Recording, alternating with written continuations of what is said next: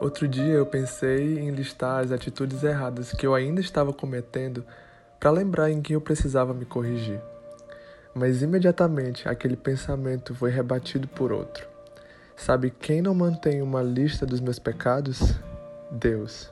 Pelo contrário, a Bíblia afirma em Hebreus 8, 11 e 12 que ninguém mais ensinará o seu próximo nem o seu irmão, dizendo: Conheça o Senhor, porque todos eles me conhecerão, desde o menor até o maior, porque eu lhes perdoarei a maldade e não me lembrarei mais dos seus pecados. Uma vez que reconhecemos e confessamos os nossos pecados diante de Deus, Ele não os guarda num arquivo celestial. Ele não está esperando para jogar na nossa cara as nossas falhas do passado tão logo que cometermos um vacilo. Esse, na verdade, é o papel do nosso acusador, o diabo. Pois se confessarmos os nossos pecados, Deus é fiel e justo para nos perdoar e nos purificar de toda injustiça. Em Cristo, a nossa dívida de pecado foi cancelada e removida ao ser pregada na cruz.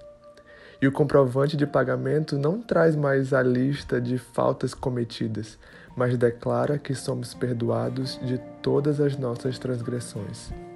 E não precisamos de um pedaço de papel que nos diga isso, porque o Espírito de Deus que agora habita em nós testifica que somos lavados e remidos pelo sangue de Jesus.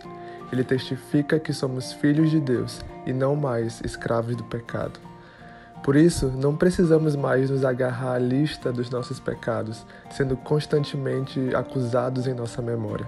Antes que todos os nossos pensamentos sejam levados cativos à obediência de Cristo. Ele sim aquele que perdoa os nossos pecados, é que deve ser o centro da nossa atenção e não mais o nosso passado. Portanto, assim como vocês receberam Cristo Jesus, o Senhor, continuem a viver nele, enraizados e edificados nele, firmados na fé, como foram ensinados, transbordando de gratidão.